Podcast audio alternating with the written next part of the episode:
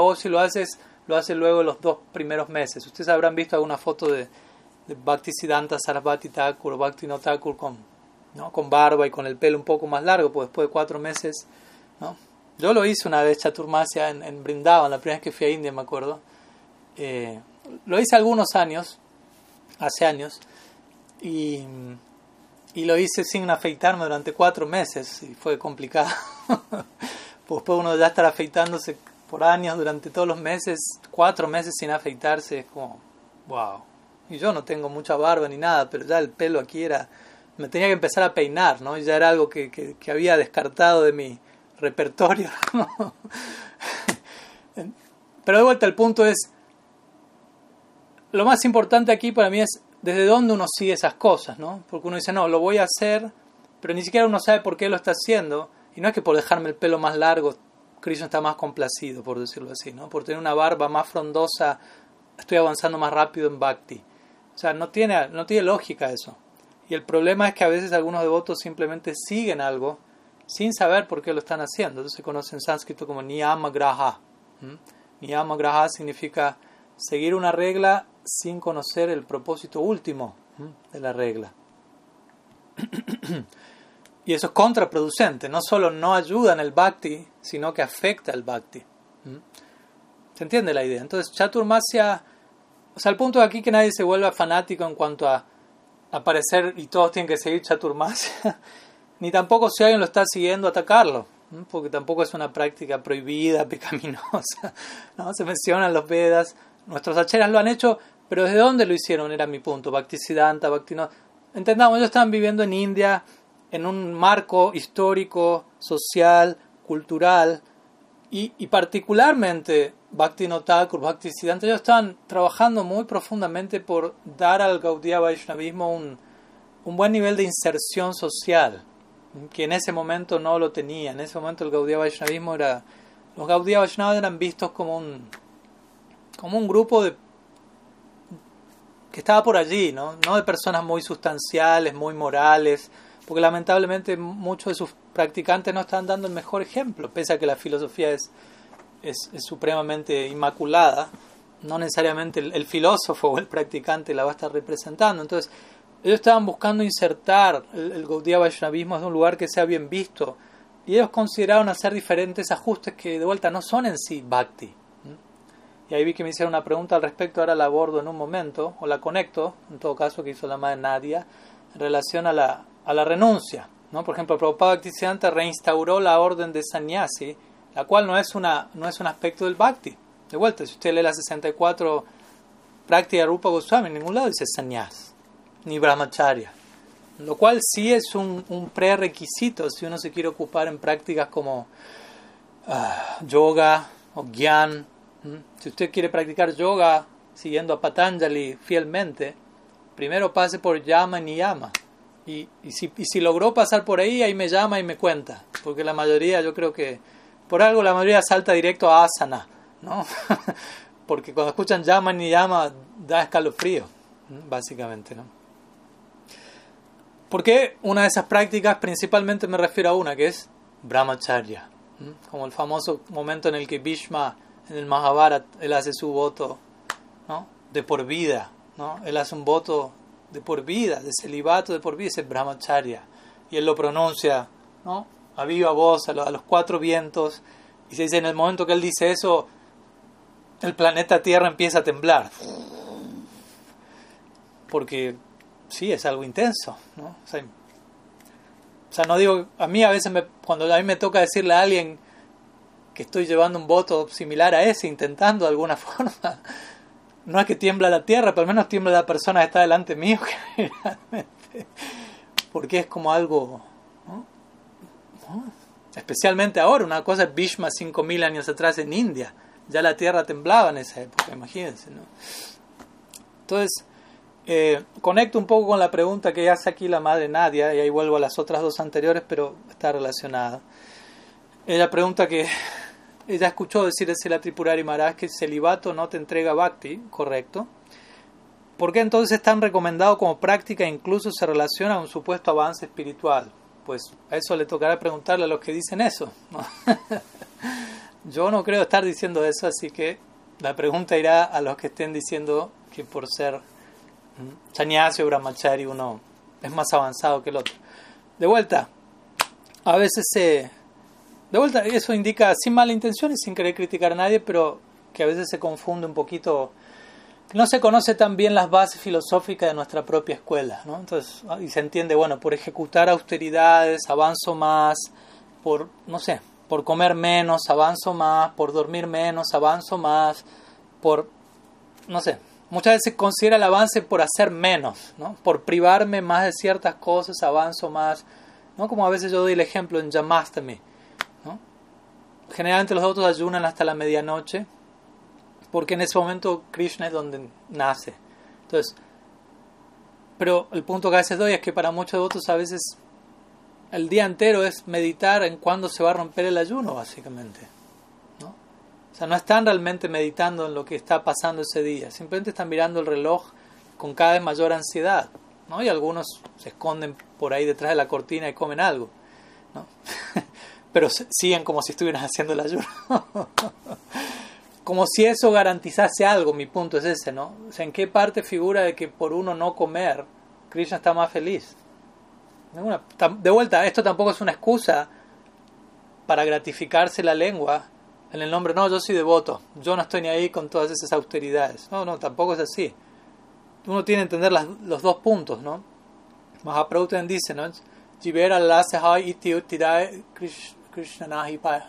Sí, aquel que no logra controlar su lengua y que está corriendo de aquí para allá, tratando de satisfacer su estómago, etc., no puede alcanzar a Krishna. Entonces uno tiene que controlar todo eso igual, es el punto. Pero la manera en la que nosotros buscamos controlarlo es de una determinada forma, no es que nos privamos en un sentido externo o que consideramos que la adicar, la cualificación para nuestra práctica es, no sé, lo que fuera. Para nosotros el desapego viene como resultado del bhakti. Vasudevi bhagavati bhakti yoga prayoyita janayati suvairagyam yanam tayada haitukam. El Bhagavatam menciona. Vasudeva Bhagavati Bhakti Yoga Prayoita. Aquel que se ocupa en Bhakti Yoga. Jana Jatya Subairagyam Janam Chayada Haitukam. Como resultado de la ocupación devocional, como subproducto de eso viene Vairagya y Gyan, conocimiento y desapego. Prabhupada diría, nuestra escuela es la ciencia del apego por Krishna, no la ciencia del desapego. Yo creo que todo esto es más bien una herencia que se ha venido dando de la época en que Prabhupada Bhaktisiddhanta estableció la orden de sannyas. Y con esto no estoy mencionando que hay un error en eso de parte de él. En su momento eso fue una estrategia de prédica, como lo fue el sannyas de Mahaprabhu. I mean, imagínense, Mahaprabhu aceptando sannyas. Mahaprabhu es Krishna.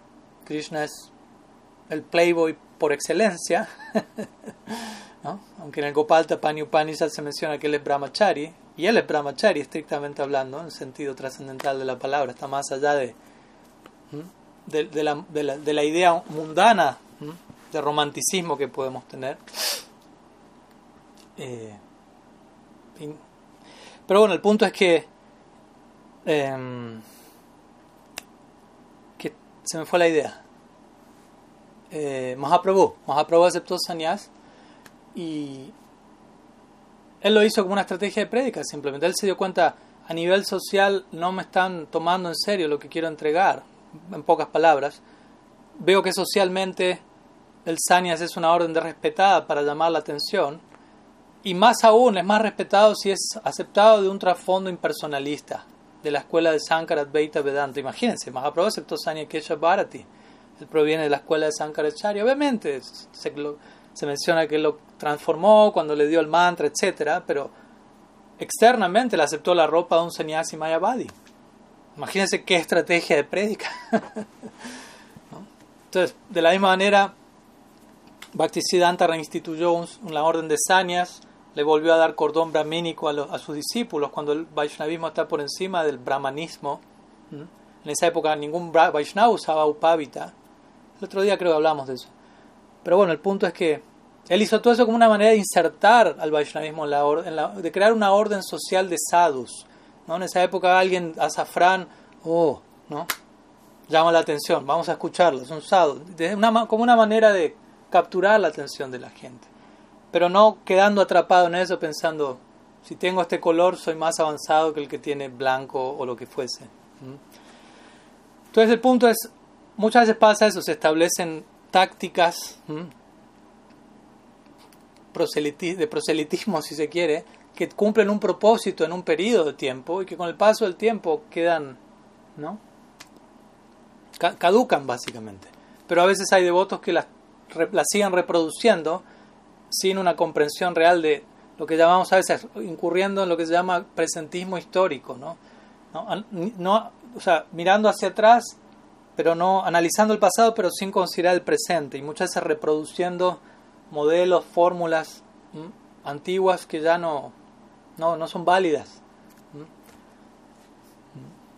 Entonces, desde ese lugar algunas ideas que estoy mencionando, ¿no? Pero obviamente Rupa Goswami también menciona, no tiene que controlar la lengua, el estómago, el órgano genital, o sea, no estamos mencionando que uno sea un, una bestia inmoral en el nombre de ser un devoto y nuestra escuela no es renuncia ni desapego, ni nada de eso, ¿no? Pero el punto es nuestra meta no es ser sannyasi, nuestra meta no es ser brahmachari, Mahaprabhu mismo dijo, Nambi Prabhu Nachanaraha Patir Napi Vaishana Sudro, Naham Barnina Chagriha Patir Novanastu Yatirba Kintu Prodhyam Nikila Paramananda Purnamritadver Gopi Bhartu Pada Kamalayor Dasha Eso se conoce como Bhuta Shuddhi. Este mantra lo repite idealmente todos los devotos antes de entrar al altar, pero generalmente también se puede repetir al, comenzar el día. Bhuta Shuddhi significa purificar mi sentido de existencia, como situarme en mi verdadera identidad. ¿Qué dice ese mantra? Mahaprabhu dice, no soy sannyasi, vanaprasta, eh, grihasta, brahmachari, no soy, eh, no soy brahmana, kshatriya, Vaisya, Sudra, únicamente me identifico como el sirviente del sirviente del sirviente de Sri Krishna, el amado de las gopis, básicamente. Entonces, ese es nuestro perfil, si se quiere, ¿no? Que alguien enfatice más una cosa u otra, eso ya representa más bien una, una desvirtuación de la enseñanza original y bueno, ahí es donde se hace necesario que los devotos sean bien educados en cuanto a nuestra escuela del Bhakti, cuál es la calificación para la escuela del Bhakti. ¿no? Eso, eso, se explica en el Bhakti Rasamrita Sindhu, lo estamos ahora estudiando en, en la serie en inglés del Raga Machandrika también. ¿no? La cualificación para Vaidhi Bhakti es Shraddha, la cualificación para Raga Bhakti es Lobha, ¿no? tener un anhelo por seguir los pasos del servicio de los Bradabasis, tener fe, un tipo de fe inicial. Eso es lo cual lo pone a uno en el mapa del Bhakti, ya. Nada de sannyasi, brahmacharya eso tiene eso es más que ver con un ajuste eh, psicofísico de acuerdo a la naturaleza adquirida de cada uno, nada más. O sea, si uno tiene un perfil, un ADN monástico, perfecto, puede ser brahmachari o sannyasi, para estar equilibrado en su naturaleza adquirida.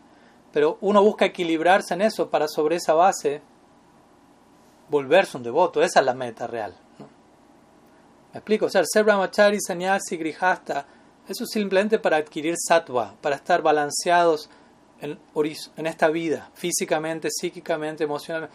Estar en, una buena plataforma de despegue. O sea, estamos, es crear la plataforma de despegue. O sea, la plataforma está para despegar, para que el avión despegue, no para, ah, qué linda que quedó la plataforma, me quedo acá. No, era para despegar, ¿no? Para trascender incluso sattva y entrar en la trascendencia. Entonces, todo este Varna Ashram, que tiene que ver con, con, esta idea de ser un monje, un jefe de familia o lo que fuere, tiene que ver con eso. Pero la conclusión del Bhagavad Gita es Sarvadharman ya Abandona ese sistema, le dice Krishna Arjuna al final del Gita. Y el Bhagavatam empieza con eso: Dharma, Prayito, Kaita, Botra, Paramon. O sea, sí acomódate en el mundo como necesites, pero no te apegues a eso como como la meta alcanzar, básicamente. Para un devoto, eso, si mi bhakti está demasiado, eh, como si lo, si yo pienso que por ser célibe o lo que sea voy a complacer más a Krishna, eso, es una, eso se llama, mi bhakti no es karma anabritam. Rupa Goswami define el tipo de bhakti de nuestra escuela, dice, anyavilasita sunyam gyana karma adi anabritam, anukulyena krishnanu shilanam bhaktirutama. Este es un verso muy importante que debemos conocer, porque aquí Rupa Goswami define oficialmente el tipo de devoción de nuestra escuela, Uttam Bhakti. ¿Mm? Y él ahí menciona, este tipo de devoción tiene por objetivo a Krishna, el objeto de esa devoción es Krishna en Vrindavan. La devoción que uno ofrezca va a ser a través de diferentes actividades, ocupando sentidos, mentes, cuerpo, etc., con una intención de dar placer a Krishna. Y esa devoción debe estar libre de todo deseo separado y no debe estar cubierta ni por jnana, ni por karma, ni adi, adi quiere decir etcétera, ni por yoga, ni por esta idea de que cuanto más desapegado, cuanto más célibe, cuanto más información adquiera, más avanzado soy. Eso mancha nuestro idea, nuestra concepción correcta de cuál es la devoción que buscamos obtener en nuestra sampradaya. Entonces, si uno escucha eso, uno tiene que tratar de ayudar a esos devotos, aunque, aunque, aunque, entiendan correctamente la, en dónde están, básicamente, de qué están siendo parte para que puedan representarlo de mejor manera. Bueno, seguimos. A ver, había unas preguntas antes. Uh,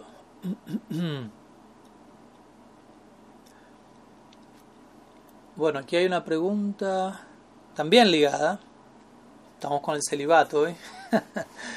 uh, Naudi pregunta, ¿cómo se entiende la afirmación celibato no es negación?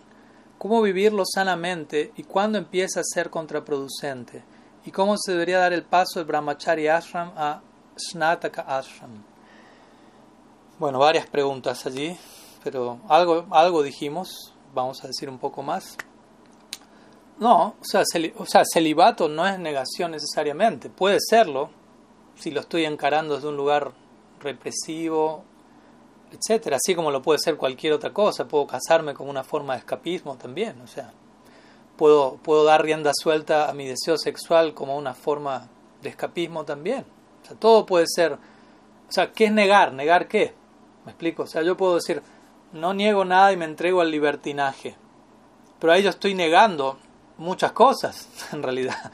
Ahí estoy escapando a muchas cosas, me vuelvo totalmente superficial, me vuelvo totalmente descontrolado y en realidad estoy negándome un contacto profundo, sustancial con mi verdadero ser, me estoy entregando a un, a a un oleaje caprichoso de quién sabe qué. Entonces, ¿qué, ¿qué, se niega, qué no se niega?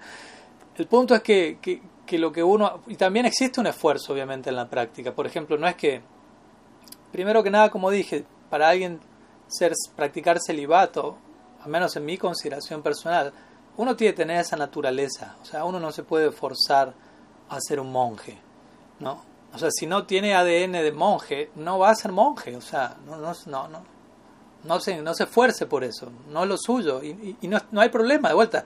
Pues si ahí yo pienso, uy, no es lo mío, qué pena. Ahí yo estoy concibiendo, ah, si fuera monje sería mejor. No necesariamente. Entonces uno mismo a veces se queja de eso, pero a veces uno mismo tiene esa idea. Pasa a veces. ¿no? Entonces entendamos, no es que necesariamente el monje es mejor. Ahora también entendamos algo, ¿no? Uno escucha, bueno, cuál es la vara de un monje, cierto estándar. Y a veces yo he visto también que personas no son monjes, ¿no? critican al monje porque no está a la altura de las circunstancias. Eh, y obviamente puede, hay, hay, para todos los gustos, hay casos de todos los gustos, pero puede haber un monje sincero que está luchando en su monasticismo y, y es para él o ella esa práctica, pero no quiere decir que no tenga sus luchas. Así como alguien está casado, obviamente yo creo que cualquiera está casado me va a decir, tuve mis luchas, tengo mis luchas, tendré mis luchas. Y no es que porque tuvo sus luchas, no, usted no está entonces para tener familia, vuélvase monje. Sería un, un disparate, algo así. Entonces también entendamos eso, ¿no? ya sea casado, ya sea no casado, va a haber pruebas y va a haber luchas en cualquier ashram, en cualquier circunstancia, y no quiere decir que porque me cueste algo lo tengo que abandonar. ¿no? Me cuesta convivir con mi esposa, ah, me voy al ashram y me hago brahmachari. No necesariamente. Lo más probable es que sea un, un mecanismo de, de, escape y de evasión. Y lo mismo, estoy queriendo una vida, una vida monástica y me está costando en algo, pero en algo que, que, puede, que debería trabajarlo, ese es mi punto. Porque quizás si me está costando demasiado y ya está haciendo una paranoia, debo considerar cambiar de, de ashram lo más probable. ¿Se entiende? Estoy dando una respuesta muy general porque no estamos abordando ningún caso específico.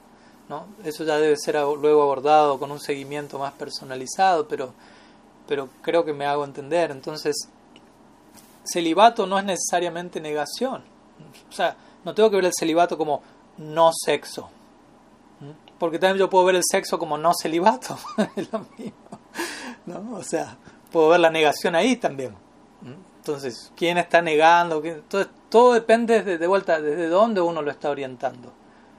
Y de vuelta, si hablamos de, celibato o no celibato, de sexo o no sexo, ¿qué es el sexo? ¿no? En la cultura Vaishnava o védica, el sexo no es visto como la mera actividad sexual en sí, sino que es considerada como un tipo de energía que generalmente se conoce como Kriya Shakti, o energía creativa, la cual se expresa en, una dirección en la forma del acto sexual con el, el resultado general de un acto sexual sin interrupción humana, que es la procreación generalmente hablando.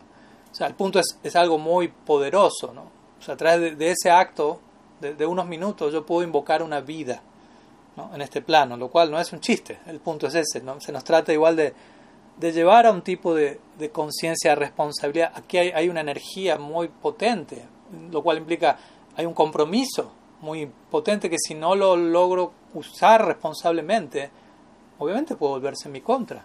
Y uno sabe, si alguien no hace un trabajo por controlar su impulso sexual, no va a terminar muy bien eso. Aunque de vuelta, no es que ese es el adicar para el bhakti, pero el punto es que de todas maneras hay que trabajar sobre eso, sea cual sea la vara, como a veces di este ejemplo de este muchacho que una vez hablé, no voy a contar la historia, ya la conté 16.108 veces, pero de este muchacho que, que nos preguntó a, mí, a Vaishnava Maharaj, nos preguntó por la ropa, y si éramos monjes, y, y, qué significaba eso, que nunca teníamos sexo. Y sí, le dijimos básicamente sí. Y, cuánto tiempo, ¿no? El voto es de por vida. y cosas así, ¿no? Y cuanto más le aclaramos, él quedaba más desconcertado hasta que eventualmente él nos dijo, yo no puedo pasar un solo día sin tener, sin tener sexo. Entonces yo pensé, wow, o sea, para alguien así, el desafío es tener sexo día por medio, básicamente. Yo no le puedo decir a esa persona, trate de, volverse monje. ¿no? Se suicida a, los 15 minutos, básicamente. Ni siquiera le puedo decir, trate de tener sexo una vez por semana. Quizás sea demasiado. Y no es que con esto yo estoy promoviendo tenga sexo día por medio. Me explico, es todo muy específico en cada caso. Entonces, y para ese muchacho día por medio va a ser un trabajo tremendo, va a ser un esfuerzo, un sacrificio, porque él se ha vuelto adicto de una manera eh, extrema, excesiva. Entonces, el punto es ese, ¿no? ¿Cómo vivirlo sanamente? Bueno, primero que nada hay que ver si qué tanto lo puedo vivir, ¿no? qué tanto es para mí eso. Y si yo veo que el celibato no es para mí, aunque en lo personal, sinceramente, yo considero, claro, de vuelta, depende de cada caso, pero si alguien conoce esta forma de vida relativamente joven, siempre para mí es interesante que puedan tener la experiencia de, de vivir en un ashram, al menos un año o algo así, ¿no? Incluso aunque uno sepa, me voy a casar, voy a tener familia, todo, atravesar esa experiencia es interesante, obviamente, que la experiencia también sea en el lugar correcto, con las personas correctas y la experiencia correcta, ¿no? Pero, de vuelta, no es algo que uno puede calcular y forzar a nadie, pero es algo de, la cultura védica originalmente estaba diseñada de esa manera, se sabía, la mayoría se va a casar pero es importante que se preparen para esa etapa en otra etapa. Obviamente no estamos en la cultura, en la era védica, ni en la India, y en la India tampoco está la era védica. Entonces hay muchas cosas que hay que ajustar porque son elementos relativos, pero, pero en fin, uno lo vive sanamente en la medida que eso sea saludable para uno. Igual uno tiene que conocer su propia naturaleza adquirida, tiene que obrar en conformidad. Quizás durante un tiempo uno se sintió cómodo llevando una vida como monje, y con un tiempo, después de un tiempo uno se da cuenta, bueno, cumplí una etapa, necesito otra etapa, o quizás uno tiene dudas, preguntas, se abre a eso, sigue, va, viene, o sea, todo eso tiene que ser conversado con, con alguien que también le, le dé feedback a uno, por decirlo así, ¿no? Y también se pregunta aquí cómo se debería dar el paso del Brahmacharya Ashram al Snataka Ashram. Bueno, Snataka es un concepto que aparece en Mahabharata Swami Maharaj lo popularizó un poco y, me parece muy bien porque también es un concepto importante que es, tiene que ver más bien con un ashram de transición, digámoslo así, entre lo que es brahmacharya y grihasta. ¿Mm? Y de vuelta eso tiene que ser tomado, yo creo que, sería, que es importante y reconozco que, que a lo largo de, los, de las últimas décadas no, no, ha habido mucho trabajo en esa dirección. Muchas veces he visto muchos devotos lamentablemente desfasados, ¿no? O sea, viviendo en un ashram durante décadas o menos o años y súbitamente necesitando otra, un cambio y, y no siendo capaces de transicionar de manera equilibrada, sintiendo un contraste demasiado grande y muy probablemente por no haber vivido su vida en, en el ashram como brahmachari de manera madura, amplia. Entonces luego le tocó ¿no? Algo que, lo, que fue vivido como algo extremo, contrastante, como hoy estaba en el templo, en el ashram y ahora salgo al mundo material y en maya, cuando en realidad no debería ser ninguna de las dos cosas. ¿no? Idealmente voy, paso de un ashram al otro, me voy moviendo entre ashrams. Brahmachari, Snataka, Grihasta, de refugio en refugio.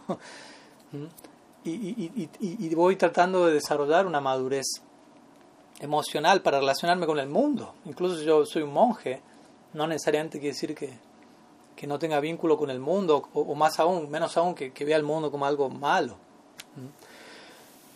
Entonces sí, es toda una transición y obviamente no hay una fórmula mágica en donde se van a poder evitar los desafíos y las crisis de toda transición. Para eso están las transiciones y debemos entender eso y darle la bienvenida, no tener miedo y, y, si hay crisis, como decimos siempre, entender que la palabra crisis no es, no es un insulto, sino que es una invitación a, a crecer.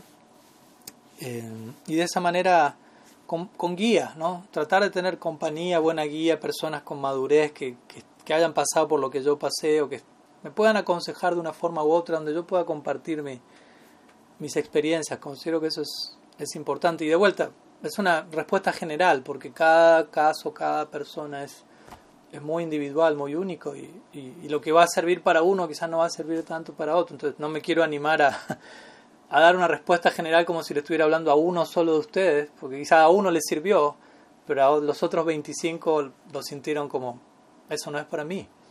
Entonces no puedo más que dar una respuesta general en ese sentido, y bueno, la respuesta puntual será personalizada, por decirlo así.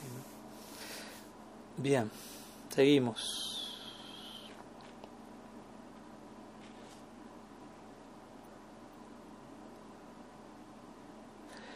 La madre Anapurna me consulta por una expresión que ha escuchado del labio de Sila Tripurari Maharaj, de mi persona, en relación a tomar ventaja. ¿Algún elemento necesario que ayude más a ello? Bueno, básicamente la expresión tomar ventaja, si él la menciona mucho en inglés, take advantage, pero obviamente quizás en español para uno tomar ventaja eh, puede sonar más como abusar de alguien, por decirlo así. Sacar, pro, sacar provecho o algo por el estilo, ¿no? Pero tomar ventaja básicamente quiere decir poder lo, lograrme beneficiar en el marco de, del, del ideal que estoy siguiendo como devoto, como dije hace un rato. ¿Qué significa beneficiarme como devoto? Avanzar en una dirección de cada vez menos egoísmo, como dije hace un rato. Entonces, ese tomar ventaja nunca va a ser un tipo de explotación en el marco del bhakti. ¿Se entiende la idea? ¿no? Entonces, tomar ventaja significa sí, aprovechar las oportunidades que van llegando a mi vida para avanzar más hacia Krishna, básicamente. ¿no? Porque una situación X llega, no necesariamente yo estoy tomando ventaja, no, solo, no, no, no necesariamente estoy extrayendo el beneficio potencial que esa situación me está pudiendo dar.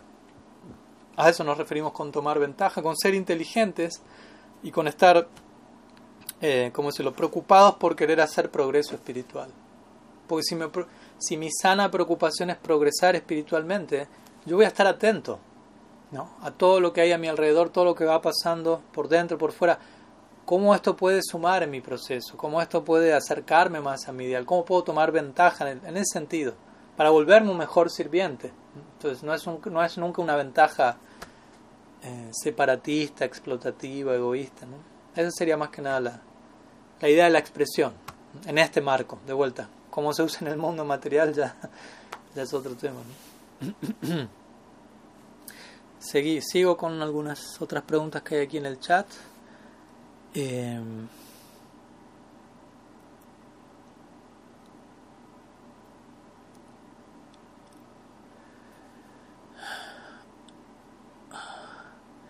aquí Harinam hace una pregunta, pero sinceramente no me queda tan claro. Entonces le pediría si por favor me la puede aclarar un poco más y mientras atiendo la, siguiente pregunta y luego volvemos a esa, si es posible. eh, bueno, Juliana Jaramillo hace una pregunta, es ¿cuál sería el primer paso para encontrar el amor propio dentro de nuestro camino al servicio devocional? Mm. Bueno, creo que hablamos la semana pasada un poco de eso. Obviamente hay que entender qué significa amor propio, ¿no? porque son expresiones como tomar ventaja, ¿no? que pueden tener un, un, uso, una aplicación en, un marco, en un, en un, área de la existencia y otra en el área del, del bhakti. ¿no? Entonces, naturalmente, en, en, relación al servicio a Krishna, todo cobra otro significado, más bien yo diría, todo cobra su verdadero significado. Y fuera del área del servicio divino, todo presenta nomás una, una versión desvirtuada del significado original de todo. Es por eso cuando Mahaprabhu eh, atravesó en, lo que es la dinámica del lila, atravesó su conversión al Vaishnavismo, aunque él es Krishna mismo. Él, él, era profesor de gramática sánscrita y él en ese momento, habiendo quedado iniciado, siendo iniciado por Ishwara Puri, él comenzó a, enseñar cómo todas las palabras en última instancia son nombres de Krishna y cómo todos los sonidos en última instancia están hablando de Krishna y cómo cualquier otro significado de esas palabras y esos sonidos es secundario y viene luego del significado central de toda palabra y sonido que indica Krishna. ¿Mm? Entonces, en este mismo punto mencionó esto en relación al amor propio. No me acuerdo una vez también alguien me preguntó en esta línea que, si estábamos nosotros de acuerdo con la idea de amarse a uno mismo, que es básicamente lo mismo que decir amor propio. Love yourself. Fue en inglés la pregunta, me acuerdo.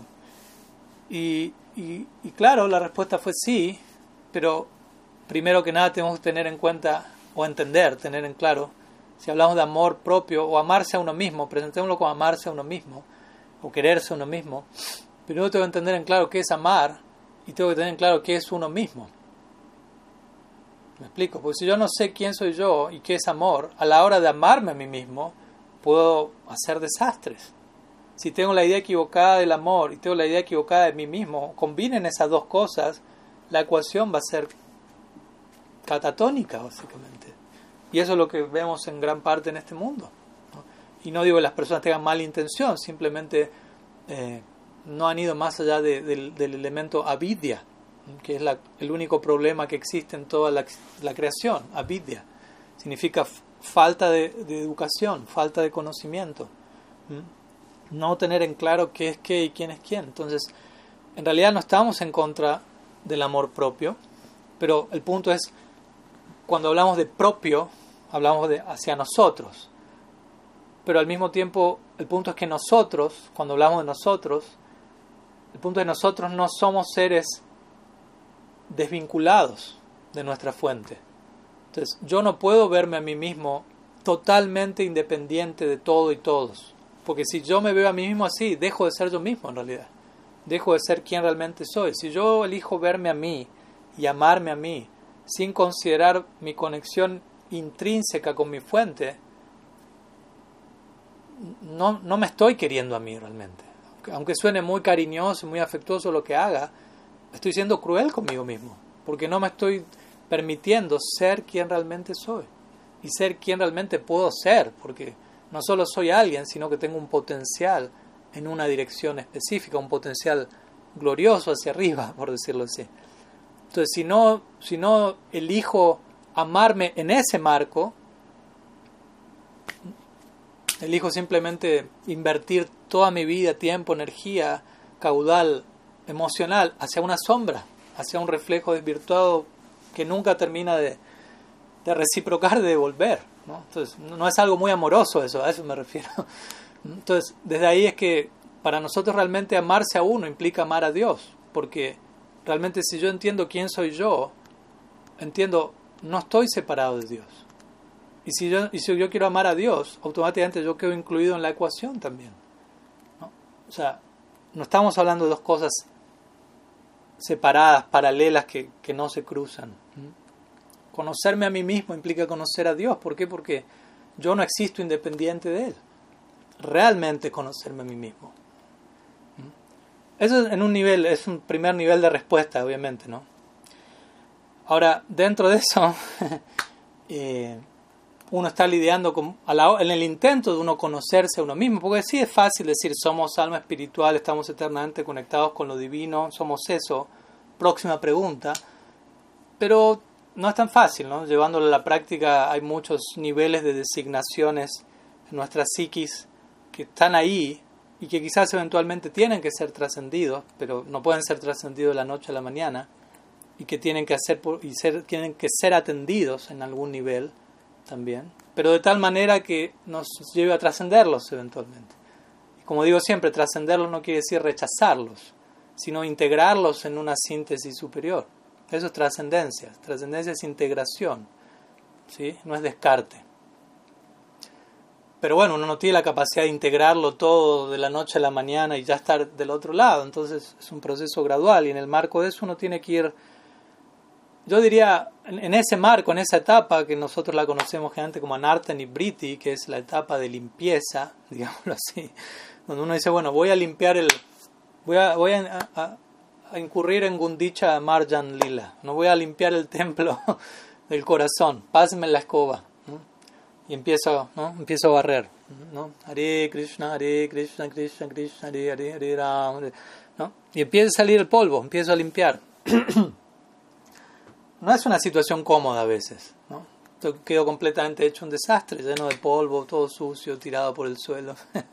Estoy limpiando, se está limpiando, está, algo, está pasando algo muy interesante. Se está limpiando algo que no se limpió durante encarnaciones. Imagínense un cuarto que no se limpió en, vidas. Todo un tiempo la limpieza. La escoba es poderosa de todas formas, hay que tener paciencia, fe y determinación, pero, pero lo que voy es que en el marco de eso pueden aparecer cosas y yo puedo encontrarme con, con, ¿no? con ciertos polvos que aparecen y, y, es fuerte reconocer, uy, eso está ahí, uy, uy. ¿no? Y yo creo que ahí amor propio es permitirme que eso está ahí, no odiarme porque ese polvo está ahí y está saliendo a la luz. No identificarme tampoco con ese polvo, con esa suciedad. Está ahí, pero yo no soy eso. Pero únicamente lo voy a poder trascender si acepto que está ahí. Porque muchas veces en el proceso de limpieza interna uno está negado a aceptar ciertas cosas, uno está negado en el lenguaje junguiano a abrazar su sombra. ¿Mm? Y la única manera de trascenderla es abrazándola, aceptándola plenamente. ¿Mm? si yo simplemente le estoy diciendo fuera de ahí, fuera, como esta historia que cuentan dentro de las figuras arquetípicas también, ¿no? que, que hay un dragón que, que amenaza con atacarlo a uno y uno le dice, fuera, vete de acá, fuera. Y cuanto más uno dice eso, el dragón más grande se vuelve, más fuego saca. Y uno, fuera, fuera. Y cuando le dice, bueno, ya, te acepto, el dragón desapareció. ¿no? Pero el punto es ese, ¿no?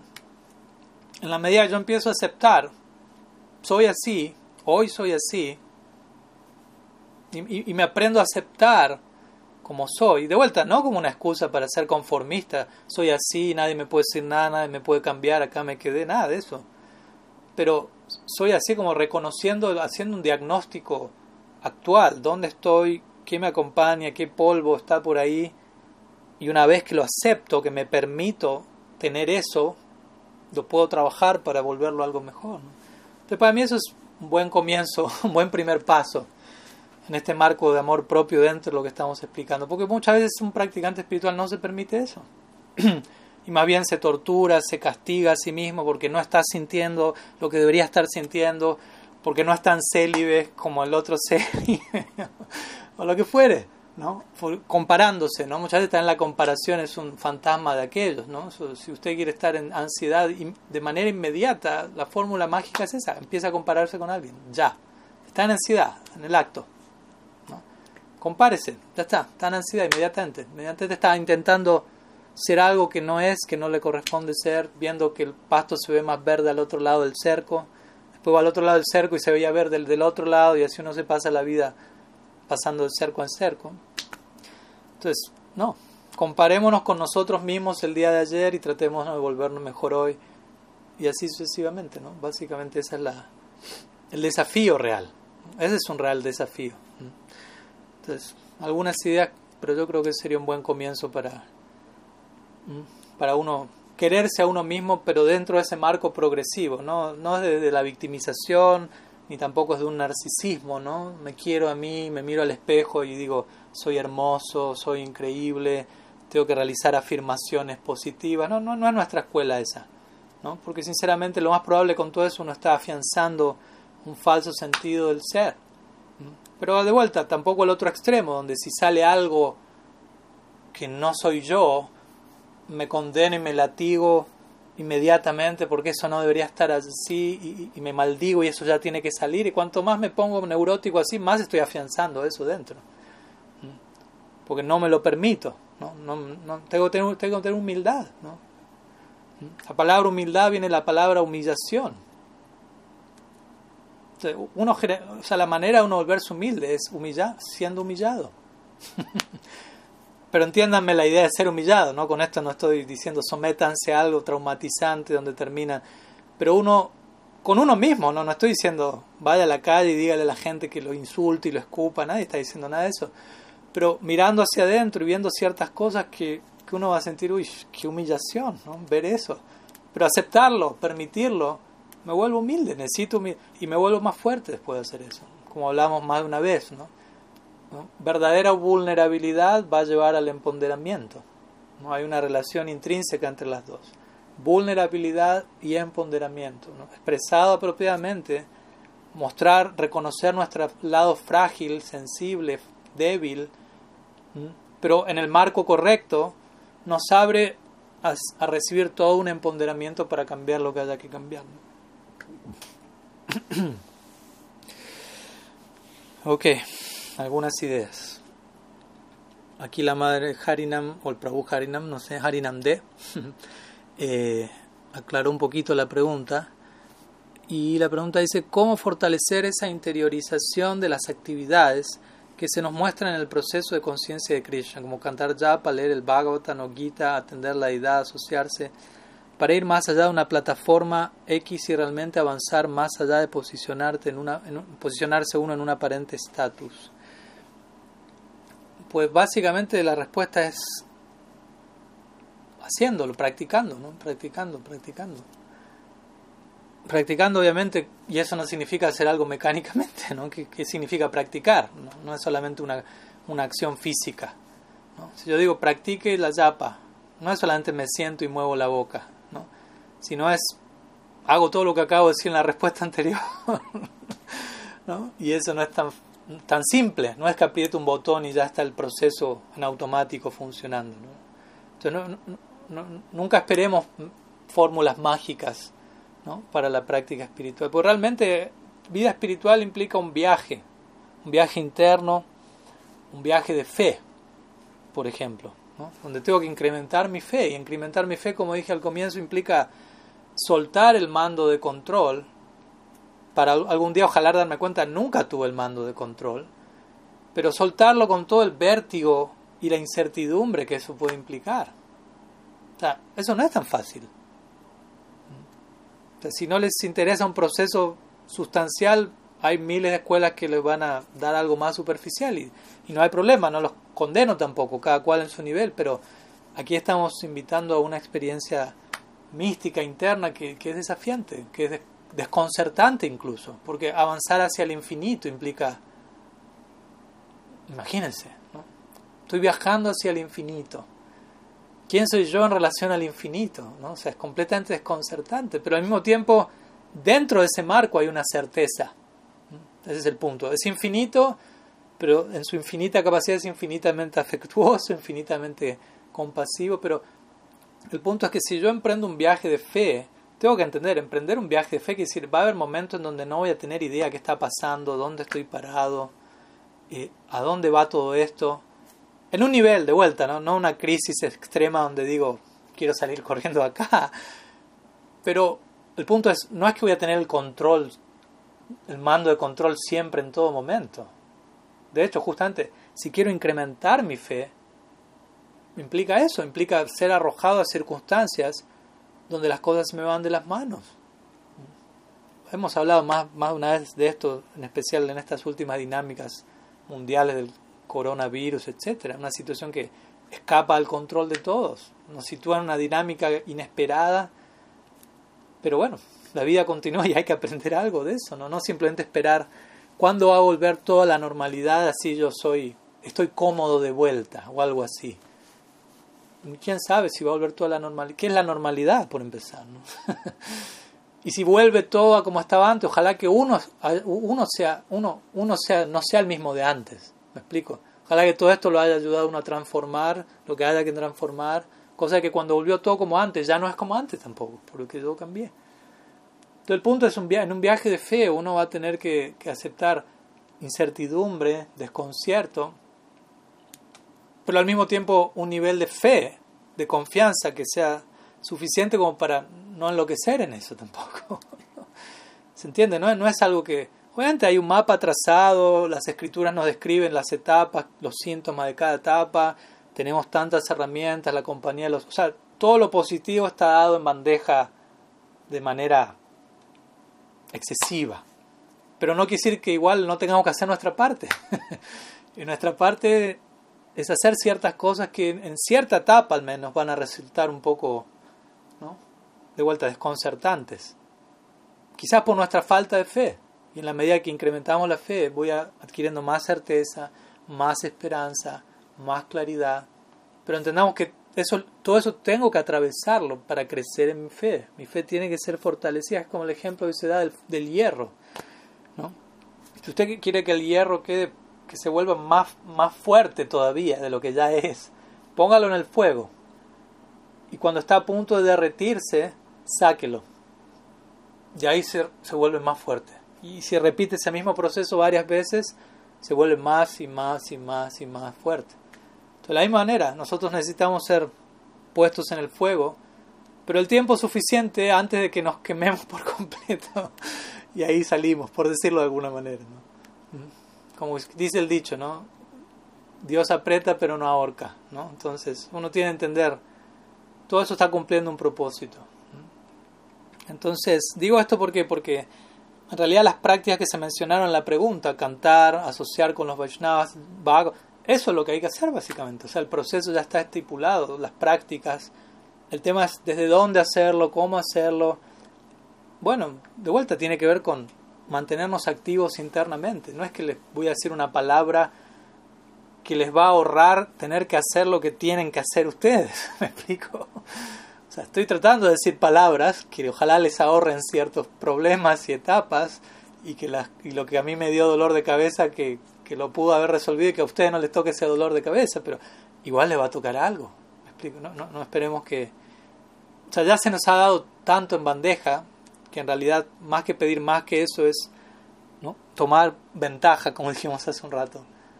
Si la hacía más diría eso. Si la hacía más diría, Krishna nos ha dado todo en bandeja y lo, único que Él nos está pidiendo, dice lo único, es un poco de colaboración de nuestra parte para aceptar el regalo, dice Imagínense. Como alguien que llega donde nosotros y nos quiere dar el mejor regalo que podría existir, más allá de nuestra propia imaginación, y lo único que nos pide es, por favor, extienda la mano y reciba el regalo. Y aún así nosotros no lo estamos haciendo del todo. ¿No? Como esta famosa pintura de Miguel Ángel, donde Dios está estirando ¿no? para tratar de, tocar al, al, ser humano y el ser humano está ahí como, como dudando, pensando, ¿no? ¿Pongo la mano o no pongo la mano? ¿no? ¿Acepto el regalo o no acepto el regalo? Entonces esa es la condición de, del alma condicionada, quiere decir alma porfiada básicamente, ¿no? Alguien que no ha, no ha aprendido a confiar. Y entiendo, uno puede decir, bueno, ¿cómo voy a aprender a confiar si, si cada vez que quise confiar me fue mal? bueno, le fue mal porque quiso confiar en la dirección equivocada, básicamente, nada más. No le echemos la culpa al acto de confiar en sí mismo. Simplemente no, no fui del todo certero en donde deposité mi confianza, mi fe. Pero siempre podemos volver a hacerlo, siempre podemos volver a intentarlo. Y si nos equivocamos, que eso nos sirva para entender, bueno, por ahí no era. Cada vez vamos a, a reducir más las opciones equivocadas hasta que demos con la dirección correcta. Entonces uno tiene que seguir cantando, uno tiene que seguir estudiando el Gita, el Bhagavatam, no tiene pero todo eso dentro del marco y de la compañía yo enfatizaría de practicantes progresivos, sinceros, avanzados y mantenerse cerca de esas personas. Ese es el desafío. O sea, si uno está cerca de un sadhu, o sea, no, hay manera que usted me diga, no siento cambio, no pasa nada, todo está igual. No le creo. O usted está cerca del sadhu para la foto nomás. Porque si realmente uno se acerca a un sadhu sustancialmente, se le va a mover toda la estantería a diario, para bien. Para bien, no es que un sadhu es bien, ah, lo voy a perturbar ahora. ¿no? Pero en un nivel sí, en un nivel el deber del sadhu, del guru, es perturbarnos sanamente, sacarnos de la zona de confort, a eso me refiero con perturbarnos, ¿no? desafiarnos, porque uno por sí mismo quizás tiende a dormirse en los laureles.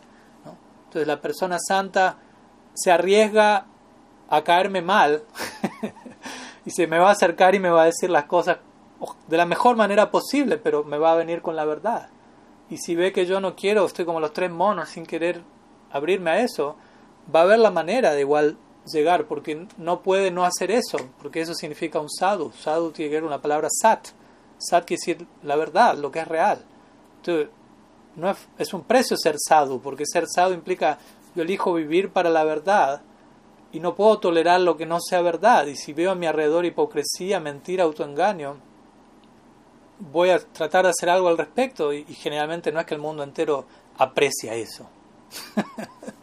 la mayoría de las personas no lo pueden ver, no lo pueden apreciar, se sienten atacadas, invadidas eh, o demasiado desafiadas, no están acostumbradas a ejercitar ese lado de su corazón, de abrirse, de confiar, de cambiar, de arriesgarse, como digo, dar un salto cuántico, ¿no? que sea desconcertante hacia el océano de la fe. pero el sábado está viviendo ahí, habitando ahí, y de alguna manera está tratando de acercar a las personas hacia allá, de manera estratégica, igual entendiendo las capacidades de cada uno y las capacidades del, mismo sábado que puede estar en un nivel o en otro. Entonces, básicamente eso, ¿no? Y, y uno tiene que ir corroborando, o sea, también tiene que haber introspección por parte de uno. Cada día que pasa me tengo que mirar a mí mismo, ¿no? ¿Dónde estoy? ¿Cómo estoy? ¿Dónde está mi, mi mundo interno, mi atención, mis ideales. Los estoy cuidando, los estoy descuidando. Si termina el día y me doy cuenta, o terminan los días me doy cuenta, lo estoy descuidando. ¿Qué estoy haciendo? ¿Por qué lo estoy descuidando? O sea, ¿cuál es la causa detrás de ese efecto? ¿No? Me siento más perturbado. ¿Será que cedí ante cosas que no, no, no sumaron? Y eso está afectando mi vayan. Y de esa manera uno tiene que ser, tener un espíritu contemplativo para consigo mismo. ¿no? Prabhupada diría, al final del día uno tiene que repasar todo su día y ser introspectivo. ¿Cómo fue mi día hoy? ¿Cómo, cómo, cómo, ¿Qué tanto tuve a Krishna en el centro? De vuelta, no para sentirme mal ni nada, sino para evaluar, para ser, estar alerta, estar despierto y cuidar el regalo que se me está dando, la semilla del bhakti que llegó a mi vida. ¿Qué estoy haciendo con eso? Estoy regando la planta diario, estoy quitando la mala hierba, estoy poniendo el cerco para que crezca el brote ¿Estoy haciendo mi trabajo o, estoy relajando demasiado? Porque puede pasar. Depende del caso de cada uno, pero de vuelta uno tiene que estar alerta y uno tiene que estar cerca de personas que también estén alertas al, caso de uno, por decirlo así. ¿no? Entonces, con eso uno va a estar protegido y uno estar abierto a, enterarse de las cosas, por decirlo así. ¿no? Yo creo que eso es la, como diría si la hacía Maharaj parafraseando a Krishna el Bhagavad Gita, la sinceridad es invencible. ¿no? Entonces, si uno es sincero realmente en ese sentido, si uno tiene esa disposición, no hay nada que lo detenga, básicamente, en el marco del bhakti. Es cuestión de tiempo, no solamente luego. ¿no? Y, hay que entender eso también, y hay que ser paciente, pero también hay que ir desarrollando un cierto anhelo. Algo así. ¿Qué más? ¿Alguna otra pregunta? Aquí se acabaron las del chat. Así que si alguien tiene alguna otra, ya sea por chat o, o levantando la mano, y le activamos el micrófono. Bueno, aquí la pregunta de Navadip es, desde mi experiencia, ¿qué ha, sido lo, ¿qué ha sido lo mejor de la experiencia de vivir en el templo? bueno. O sea, sigo viviendo todavía, ¿eh? no me saquen. así que todavía ojalá haya varias cosas para decir y siempre siga mejorando esa experiencia, pero, pero también, y, antes de responder en un sentido puntual, repito este punto que necesito, siento la necesidad de, repetir, y es que la idea de templo debemos aprenderla a ampliar, extender. Templo no significa solamente lo que creemos que es templo. Templo, o sea, todo puede ser un templo. Bhaktivinoda Thakur canta Mama Mandir. Él empieza su canción diciendo Mama Mandir, dice, en el templo de mi ser. Claro, Bhaktivinoda Thakur, ¿no? donde quiera que va, él, crea el templo. Esa es la posición de un Uttam Adhikari. Uttam Adhikari quiere decir, ¿no? un canista, hay diferentes niveles de votos, como ustedes saben. Pero en pocas palabras, ¿no? Se dice que el Uttam Adhikari es el canista Adhikari, de acuerdo a Mahaprabhu, es aquel que cada tanto canta Hare Krishna. O que cantó una sola vez Hare Krishna. Mahaprabhu dice ya, ya es considerado un principiante en la práctica, ¿no? Esa es la generosidad de Mahaprabhu. Madhyama Adhikari, en términos generales, obviamente esto no es blanco o negro, es aquel que está continuamente cantando. y un Uttama Adhikari es aquel que con su sola presencia pone a todos los demás a cantar. Entonces, esta misma idea podemos extenderla con la idea del, del templo. El canista Adhikari sería aquel que que solamente entiende el templo es el templo y que solamente se comporta como si estuviese en el templo, cuando está en el templo, en lo que él entiende como el templo, ¿no? Ah, voy en templo, ¿no? Y entra Jai Maharaj, Jai Prabhu, ¿no? Dandavat, ¿no? Está todo el protocolo ahí armado, ¿no? Ta, ta, ta, cruza la puerta del templo hacia afuera, ya, estoy fuera del templo ahora. Soy otra persona, puedo hacer otras cosas, tengo mi vida y eso no es la idea. O sea, la idea es, si fui al templo, entendiendo el templo como lo que estoy mencionando ahora, porque es para que después salga de ahí, extienda la idea, esa idea me acompañe fuera y entienda, ah, el templo no era solo ahí en realidad. ¿No? no es que, ah, fui al templo, ahora volví a mi casa y mi casa es algo más. No, ojalá que me inspire tanto yendo al templo que quiero hacer de mi casa un templo. Y de mi casa un templo no quiere decir que vaya a invitar gente a vivir, ni que haga clases tres veces por día o cosas así. ¿no? O sea, el, templo no tiene que ver con una, una, rutina de actividades. Aunque obviamente, ¿no? si uno vive en un ashram como un monje, quiere decir tiene ciertos tiempos para ciertas actividades. Quizás un grihasta ashram va a haber otra dinámica porque hay trabajo, niños, pero es otra variante de ashram. O sea, no deja de ser un templo, idealmente. Y templo quiere decir Krishna está en el centro, básicamente. Krishna es el dueño de la casa no yo. Krishna es el, el dueño de mi esposa, de mi esposo, de mis hijos, no yo. Krishna es el centro, no mis hijos, no mi esposa y no yo. Por empezar, no yo, porque en realidad mis hijos, mi esposa es todo mi, mi, mi, es yo, yo, yo, yo, mi, mío. Entonces, y eso hace un templo. Entonces, lo que voy es, si uno va a un ashram monástico, pero nadie de los que viven ahí está poniendo a Dios en el centro. ¿Qué tan templo es eso? Ese es el punto. Entonces, ¿qué es un ashram? Eso va a ser, ashram quiere decir refugio.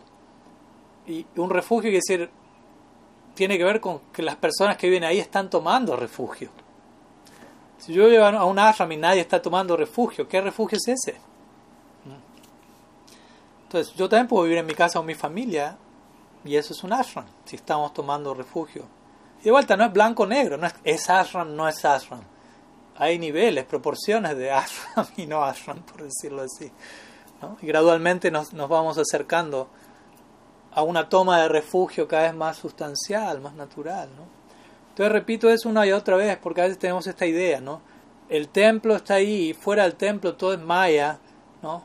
Y en el templo se practica vida espiritual y si yo no vivo en el templo, tengo vida material o incluso esta designación que personalmente no me agrada en absoluto, pero todavía no encontré una mejor palabra para reemplazarla, aunque creo que ya la tengo, estoy ahí pensando, pero devotos internos, devotos externos. ¿no? Esa es una, es una concepción muy...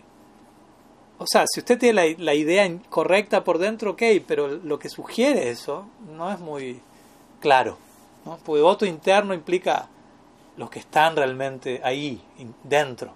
Y externo decir los que están afuera, los que están en la periferia, los que no están tan, no sé, conectados, comprometidos.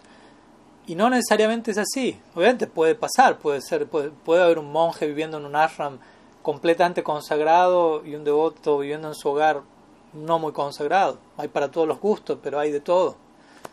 Pero vuelta, nada, devoto interno o externo tiene que ver con qué tanto estoy tomando refugio, ¿no? Donde vivo. No tiene que ver con mi domicilio externo. Tiene que ver con mi domicilio interno.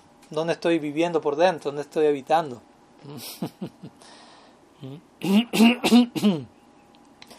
Entonces, aclaro eso una y otra vez, ¿no? Porque igual creo que es importante, sobre todo porque la mayoría de los devotos no van a vivir toda su vida en un templo en el sentido monástico de la palabra. Entonces la idea que van a, ellos van a pensar toda su vida, vivimos fuera del templo. No, ellos mismos están creando el ambiente ilusorio en su hogar. Al, uno mismo pensar vida material, vida espiritual, al hacer esa separación, como decimos siempre, uno es el que está dándole lugar a la influencia ilusoria. ¿Me explico? Porque todo idealmente puede ser integrado con la con nuestra práctica espiritual pero yo te voy a hacer el trabajo para que eso ocurra, ¿no? Entonces, eso por un lado, y qué es lo mejor de mi experiencia de vivir en el templo, en, mi caso, en, mi experiencia de mi templo, por decirlo así, de los templos de orden monástico. bueno, ahora estoy varado en otro tipo de templo, justamente, estoy viviendo con una pareja de discípulos de Sila Prabhupada hace Ah, ya que cuatro meses más o menos, ¿no? Pero estoy en un templo. Aquí tienen deidades de, de Mahaprabhu, Radha y Madhava, Radha y Krishna, ¿no? Y, y, y, la mitad de la semana la paso en otra casa donde hay otros dos discípulos de Prabhupada donde tienen también su idea de Radha Gopinath y hacemos kirtan y se ofrece prasad y hablamos harika. O sea, puede haber templo, se puede, se puede. No es que están así montando un show porque el Swami les cayó de visita a la fuerza, ¿no? Esa es la vida diaria de, ellos. Entonces también es importante inspirarnos con, con, ejemplos como ellos, ¿no? como Bhakti Thakur. Obviamente nadie puede imitar a Bhakti Thakur, pero no deja de ser una inspiración. Y, y en cuanto a mi experiencia, difícil, no sé, pensar ahora en este momento en 20 años, que tampoco siento que sea mucho, pero pasan cosas en 20 años viviendo en, un ashram. Eh, Estoy pensando un momento. Por mientras, si tienen alguna pregunta, pueden escribirla. Y es difícil decir qué es lo mejor, ¿no? O, al menos yo no soy bueno para eso de esto es lo mejor. ¿Por qué digo eso? Por suerte siento que hubieron muchas cosas lindas. A eso es lo que voy, ¿no? Porque si uno dice, no pasó nada muy interesante, y bueno, me es fácil decir que es lo mejor porque no hubo mucho. Pero por suerte, no, siento que, que hubieron muchas cosas eh, muy hermosas. Pero yo diría en pocas palabras, lo, lo, lo, mejor de uno vivir en, en, el, en, el, en el ashram, en, mi experiencia, fue, es, sigue siendo, fue, es y, yo creo va a seguir siendo, siempre es el, el elemento de, de, relacionarme con otras personas, la convivencia y todo lo que eso implica, ¿no? porque eso no es fácil. ¿no? Y todo el desafío que eso implica de conocer al otro, dejarse conocer, de trabajar juntos, de acompañarnos, de y en lo personal obviamente me siento muy afortunado de, tener la experiencia de convivir con ciertos devotos con los que ya puedo estar trabajando y conviviendo hace prácticamente 20 años, como Vaishnava Maharaj o la misma Madre Govinda, ¿no? 15 años, Madre Gurambri. es, para mí es una fortuna especial también poder eh, convivir con alguien durante tantos años y, y seguir queriendo hacerlo, ¿no? no diciendo ya, ya, listo, gracias. ¿no? Y, y, acompañarse mutuamente en todas las etapas que implica ¿no? pasar de tener 20 años a tener 40 años, o bueno, en mi caso, ¿no? dependiendo de la edad de cada uno de nosotros, pero o sea, no es, uno no es la misma persona a los 20 años que a los 40 años, les puedo asegurar. ¿no? Incluso a nivel como uno concebía la práctica, y uno va atravesando tantas etapas y es lindo poder decir, bueno, y no todos los días son soleados, ¿no? Hay días nublados, hay desafíos, hay dificultades, hay pruebas por fuera, en las relaciones, ¿no? pero todo eso es lindo poder mirar hacia atrás después del tiempo y decir, uy, seguimos aquí, seguimos queriendo salir adelante y con tantas cosas que se pudieron aprender juntos, porque muchas de todas esas cosas yo solo no las habría aprendido nunca por mí mismo. Necesitaba del otro. Y muchas veces ese necesitar del otro muchas veces eran situaciones incómodas para mi ego, desafiantes que, que me forzaban, por decirlo así, a, volverme mejor. Y, esa era la idea. Esa es la, la idea de la... ¿no? Una vez me acuerdo,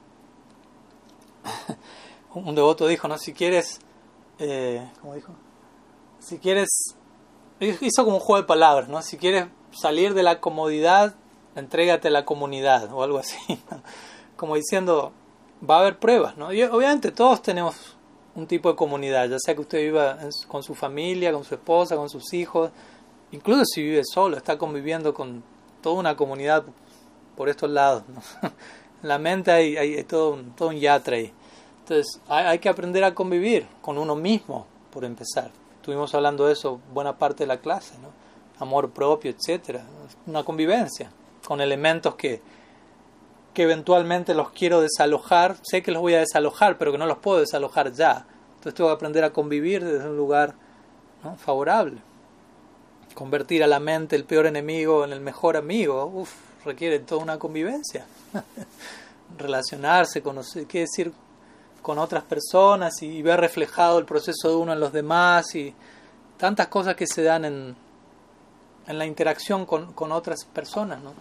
Entonces eso para mí sinceramente es, es fundamental, ¿no? poder compartir con otros en común, ideales en común, recibir el, el, apoyo, la inspiración de otros, la guía de otros, el afecto de otros, la paciencia de otros, el perdón de otros, la tolerancia de otros, y uno tener la opción de poder también expresar todo eso en relación a los demás y diferentes, diferentes relaciones, cada vínculo es, es único, ¿no? Pero yo creo que eso es de lo más valioso, como decimos siempre, si uno termina esta vida y, realmente pudo irse de este mundo al menos con un verdadero amigo, en el, todo el sentido de la palabra, de pies a cabeza, fue todo un éxito la vida de uno.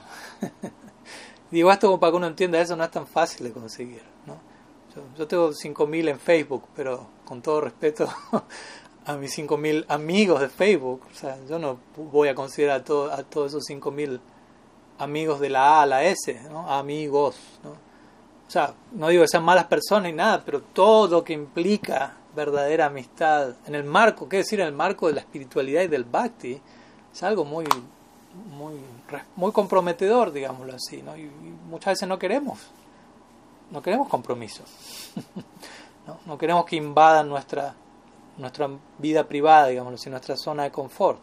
Y de vuelta, para mí la experiencia de comunidad es una exposición a eso, pero de vuelta cada cual tiene que ver hasta dónde uno puede soportar ¿no? la dosis y uno tiene que, que administrarse una dosis que sea lo suficientemente intensa para cambiar y crecer, pero no tan intensa como para quedar paralizado, desanimado, porque tampoco es práctico, ¿no? Entonces, en fin, una idea general de intentando resumir dos décadas de, de experiencia en el ashram, pero sí, al, final del día uno está supremamente agradecido, no, no lo cambiaría por nada, como quien dice, ¿no? Si me dan a elegir, si hubiera elegido otra cosa, cambiar alguna experiencia, con uno al final, si mira hacia atrás, se da cuenta, todo eso pasó por algo, ¿no? Realmente pasó por algo, aunque en el momento, cuando uno está en el ojo de la tormenta, uno sentía, ¿por qué estaba pasando esto? Esto no debería estar pasando, bla, bla, todo ese palabrerío que sale ahí, ¿no? Y ustedes estarán al tanto de situaciones fuertes que han pasado, porque no solo me han pasado a mí, sino a todos ustedes también. Eh, y, uno mira hacia atrás y uno entiende, todo eso pasó por algo, todo, todo eso pasó por algo. Y es fácil volver eso una frase barata, ¿no? Ah, todo pasa por algo. Pero hay que atravesar el túnel y salir y mirar hacia atrás y ahí realmente decir, sí, pasó por algo, pasó por algo. Y, y siento por qué pasó. Y para cada uno pasó por algo distinto quizás, ese es el punto, ¿no? Para cada uno lo que el propósito de eso no era el mismo que para el otro. Entonces cada cual tiene que, que descubrir su realización ahí, por decirlo así. ¿no? Bueno, queda, hay una última, una pregunta más, así que vamos a hacer esta más y cerramos aquí. De la madre Ayodhya Dam. Dice, me ha pasado, un poco también conectada en un nivel con lo que estamos hablando, me ha pasado en los últimos años que devotos que no veo tan seguido me dicen que no necesitan ya estar en sadhusanga, bueno, por eso no los ve tan seguido, o que tantas regulaciones no son necesarias, pero que su fe sigue intacta. ¿Cómo lo ve usted? Pues no, no, no, no va por ahí. No es correcto. Su idea de fe no es correcta, ¿no? ¿Por qué? Porque, o sea, la, la, la fe tal y como nosotros la concebimos en el Bhakti, creo que lo explicamos más de una vez, no es fe, es Shraddha. Y Shraddha es un elemento que llega a través del sadhu sangha, no es un elemento que poseemos nosotros de forma inherente. Yo no me puedo dar Shraddha a mí mismo, pues yo no me puedo dar Bhakti a mí mismo. El Bhakti no es inherente a la jiva y Shraddha es la primera etapa del Bhakti. Shraddha es Bhakti. Shraddha es una expresión de Bhakti Devi. Entonces yo no me puedo dar Bhakti Devi a mí mismo. ¿Me explico? Yo recibo eso como una gracia, como un regalo. Entonces yo recibo Shraddha, yo recibo fe devocional. Yo puedo tener por mí mismo fe en Tamaguna, Rajaguna, Satvaguna. Sí, hay, hay una fe que acompaña el alma. Pero Shraddha es otra cosa. Entonces si un devoto dice, mi Shraddha está bien, no necesito los devotos, es, es, es una, lo que se conoce como un oxímoron, que quiere decir dos expresiones que una anula la otra. Es como decir, el, el, el, no sé, día, lo, claro, lo claro está oscuro, lo blanco está negro, uno dice, no, no, no es posible. O, sea, o uno o lo otro. Entonces si yo digo, no, mi Shraddha está perfecto, no necesito los devotos, es absurdo porque en realidad solamente puedo tener Shraddha en contacto con Sadhu Sangha. Entonces, obviamente, ¿no? Esa es la idea general. Después del caso individual que le está diciendo eso, hay que analizar desde dónde lo dice, qué atravesó, que por, por algo atravesó sin duda para llegar a una conclusión así. Eh, y tantas regulaciones no son necesarias. Nadie dijo también que, que tantas regulaciones son necesarias, ¿no? ¿Qué, ¿Qué, entiende cada uno por eso también, ¿no? O sea, por eso digo, a veces lamentablemente, y digo lamentablemente porque me da pena, eh, pero bueno, es el proceso de cada cual también. A veces hay devotos que se encuentran, les toca atravesar un, una experiencia en donde otros devotos no representan el proceso correctamente, como hablábamos hoy, ¿no? y hacen un énfasis excesivo en no, no, no. Chaturmasya, la barba larga, el celibato, la renuncia o eh, regulación, regulación, regulación. Y, y uno se, se, lleva una mala impresión. Ah, esto es la conciencia de Krishna. No, gracias. Pero también a uno le corresponde discernir y decir, ¿es esto o, es algo más y esta persona no lo está representando bien? O sea, eso yo también tengo que hacer el trabajo. No es que me encuentro con alguien que me representó algo, estuvo mal y ya no concluí, juzgué a todos los practicantes del proceso pasado, presente, futuro por esa persona o por varias personas, no importa. Yo también tengo que juzgar, discernir, pensar y si veo que hay algo más, debo buscar a los que están practicando correctamente. Y también las regulaciones son necesarias en un nivel. nadie habla de tantas, ¿no? Nadie habla de algo que resulte excesivo para nadie. Pero de vuelta, tampoco nos vamos a ir al, otro extremo del libertinaje o, o, a decir las reglas no cumplen un propósito. Todos necesitamos reglas. La, socialmente, humanamente, en todos los ámbitos hay reglas. Para cruzar la calle, para manejar un auto, para... O sea, pero las reglas deben dar una estructura que permita crecer y eventualmente cuando uno crece probablemente uno tenga que romper algunas de esas reglas para aceptar reglas más amplias hasta que uno llega al amor donde ya hace el amor hace sus propias reglas pero hasta que no lleguemos ahí no somos plenamente de confianza y necesitamos ciertas reglas para ir ¿no? Do domando a la bestia por decirlo así que todavía nos puede estar acompañando y gradualmente eso nos va a ir liberando pero las reglas como dije hoy tienen que ser seguidas con criterio, con inteligencia, entendiendo para qué las estoy haciendo. Si solamente sigo reglas de un lugar ciego y fanático, obviamente que voy a salir corriendo con el tiempo. Pero eso fue mi propia falla, de que yo tampoco pregunté, ¿cuál es el propósito de hacer eso? ¿Para qué? Y sí, si alguien dice yo ya no quiero sadhusanga, obviamente lo más probable, lo que esa persona está diciendo en realidad es no tuvo una buena experiencia con ciertos devotos. Básicamente eso es lo que está diciendo. Porque en realidad el sadhu sangha real es lo más dichoso, lo más inspirador, lo más empoderador, lo más todo. realmente, el verdadero sadhusanga. Y sadhusanga de vuelta no es un intercambio social con cualquiera, es una conexión profunda e íntima con determinados practicantes con los que yo siento ¿no? una conexión. Rupa Goswami menciona eso, tres características de sadhusanga, sajatya, snigda y swatovara.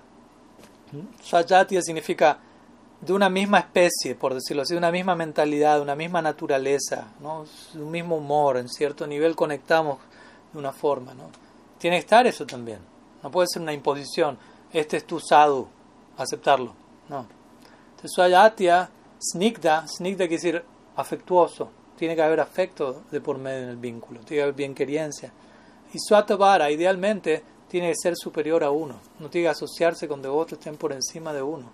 Tampoco quizás tan por encima, porque lo pueden, uno puede quedar demasiado desconcertado, pero un poco más superiores, de manera que pueda, pero que sean afectuosos de vuelta. No, no es alguien superior que, que me va a refregar su superioridad en la cara, ¿no? Pues si hace eso tampoco es muy superior. Entonces hay superioridad, hay afecto, y hay una naturaleza similar. Entonces, ese tipo de sadhusanga, ese es el sadhusanga que, que queremos y que necesitamos. Y, lamentablemente no es que uno puede tener ese sadhusanga con todos los devotos, porque hay devotos de distintos niveles, de distintas tendencias, diferentes modalidades, y no por criticar este es mejor, este es peor, pero... Y también encontramos, si yo quiero tomar la práctica en serio, también voy a encontrar que hay varios que no están tomando la práctica en serio, no les interesa. ¿no? Les interesa nomás un ambiente social y muchas veces termina volviéndose un, encuentro para criticar a otro, para incurrir en Vaishnava Parad, para ver lo que el otro está haciendo lo que el otro no está haciendo. ¿Qué decir cuando todo eso se traslada públicamente a redes sociales? ¿No? Eso es lamentable. Lamentable. En donde se empieza a juzgar a personas de manera muy, muy distante, muy barata, ¿no? Él hizo esto, él no, no, yo sé que él no es fidedigno, no, y aquel, uy, ni te cuento.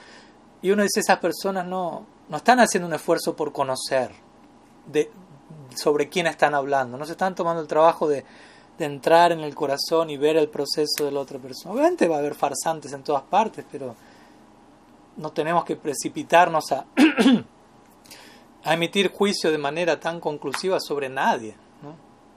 Empecemos por casa en todo caso. ¿no? Generalmente las personas que, que, que, que no se cuidan demasiado a la hora de abrir la boca son los que no, no están muy atentos a su propio proceso, básicamente, ¿no? y más bien canalizan, distraen la atención para que nadie mire qué está pasando dentro de uno. miren lo que están haciendo allá, ¿no? como el que roba el banco y sale y dice, el ladrón fue por allá, vamos, ¿no? y van todos para allá y el ladrón se va tranquilo para el otro lado.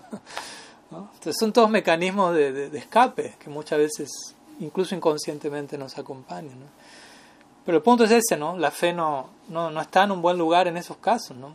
Hay una fe distorsionada, en todo caso hay una fe fanática, hay una fe egoica, que de vuelta es, contradice la misma idea de fe. ¿Mm? Porque de vuelta, fe, ¿fe en quién?